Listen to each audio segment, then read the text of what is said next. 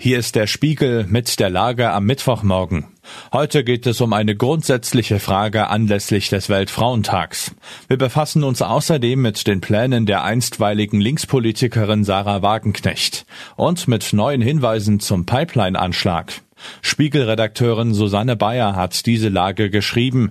Am Mikrofon ist Axel Bäumling. Frauen und Macht. Heute ist Weltfrauentag. Dazu wird es auch in Deutschland Veranstaltungen geben. Der Kampf gegen Unterdrückung und für Gleichberechtigung ist nötig, immer noch und mancherorts immer mehr. Doch eher verdruckst verlaufen die Debatten, wenn Frauen Machtpositionen erreicht haben und daran scheitern. Auch das aber sollte Thema sein. Ein üblicher Umgang mit Macht und Scheitern ist es, Schuld auf andere zu schieben. Das haben wir zuletzt etwa bei Anne Spiegel und Christine Lambrecht gesehen. Beide verhielten sich nicht sonderlich selbstkritisch. Natürlich müssen Frauen nicht selbstkritischer mit sich selbst umgehen als Männer. Der Wunsch wäre vielmehr, dass Angehörige der politischen Klasse insgesamt einen selbstkritischeren Umgang einübten. Selbstkritik offenbart nicht Unsicherheit, sondern Souveränität. Wie sinnvoll ist ein Kita-Streik am Weltfrauentag? Heute am Internationalen Frauentag soll es im ganzen Bundesgebiet Warnstreiks in den städtischen Kitas geben. Das Datum wird nicht zufällig gewählt sein. Sorgearbeit wird hauptsächlich von Frauen geleistet. Im Tarifkonflikt im öffentlichen Dienst, bei dem es um die Beschäftigten von Bund und Kommunen geht, werden sich die Parteien gerade nicht einig. Verdi und der Beamtenbund DBB fordern für die rund 2,5 Millionen Beschäftigten 10,5 Prozent mehr Einkommen, mindestens aber 500 Euro mehr im Monat.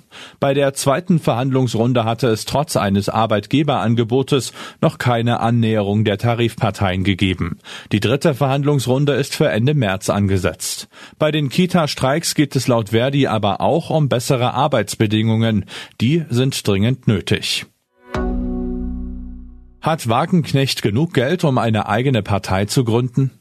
Gründet die einstweilige Linkspolitikerin Sarah Wagenknecht nun eine eigene Partei oder nicht? Laut einer Spiegelumfrage läge das Wählerpotenzial vor allem bei der Anhängerschaft von AfD, der Linken und in Ostdeutschland. Eine entscheidende Rolle wird die Frage spielen, ob Wagenknecht das nötige Geld für eine Parteigründung einsammeln kann. Sie müsste damit wohl in den kommenden drei Monaten beginnen, wenn die Partei zur Europawahl 2024 antreten soll.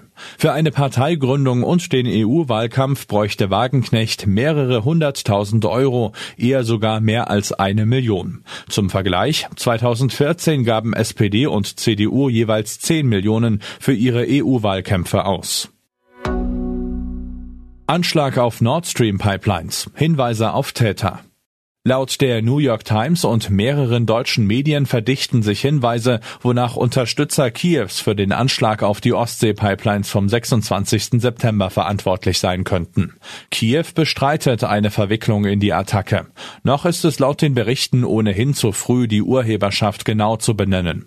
Sollte sich aber der bisherige Verdacht erhärten, könnte das für die Ukraine fatal sein. Allein hierzulande würde sich die Debatte, ob und inwiefern Deutschland der Ukraine militär militärisch aushelfen soll, weiter verschärfen. Was sonst noch wichtig ist. Spanien ändert umstrittenes Sexualstrafrecht. Mit seinem Nur Ja heißt Ja Gesetz verschärfte das Land erst kürzlich das Sexualstrafrecht. Das führte unter anderem zur vorzeitigen Haftentlassung von Dutzenden Straftätern. Nun soll nachjustiert werden. USA erwägen offenbar Trump-Regel für illegal eingereiste Familien. Unter Präsident Donald Trump wurden illegal eingereiste Familien als Abschreckung in Gewahrsam genommen. Laut New York Times könnte die aktuelle US-Regierung Ähnliches planen. Tausende protestieren in Tiflis gegen Gesetz zur ausländischen Agenda. Das Parlament in Georgien hat in erster Lesung für einen Gesetzentwurf über die Transparenz ausländischen Einflusses gestimmt. Kritiker fürchten ein Abgleiten in den Autoritarismus. Soweit die Lage am Morgen. Alle aktuellen Entwicklungen finden Sie auf spiegel.de. Wir melden uns hier wieder mit der Lage am Abend.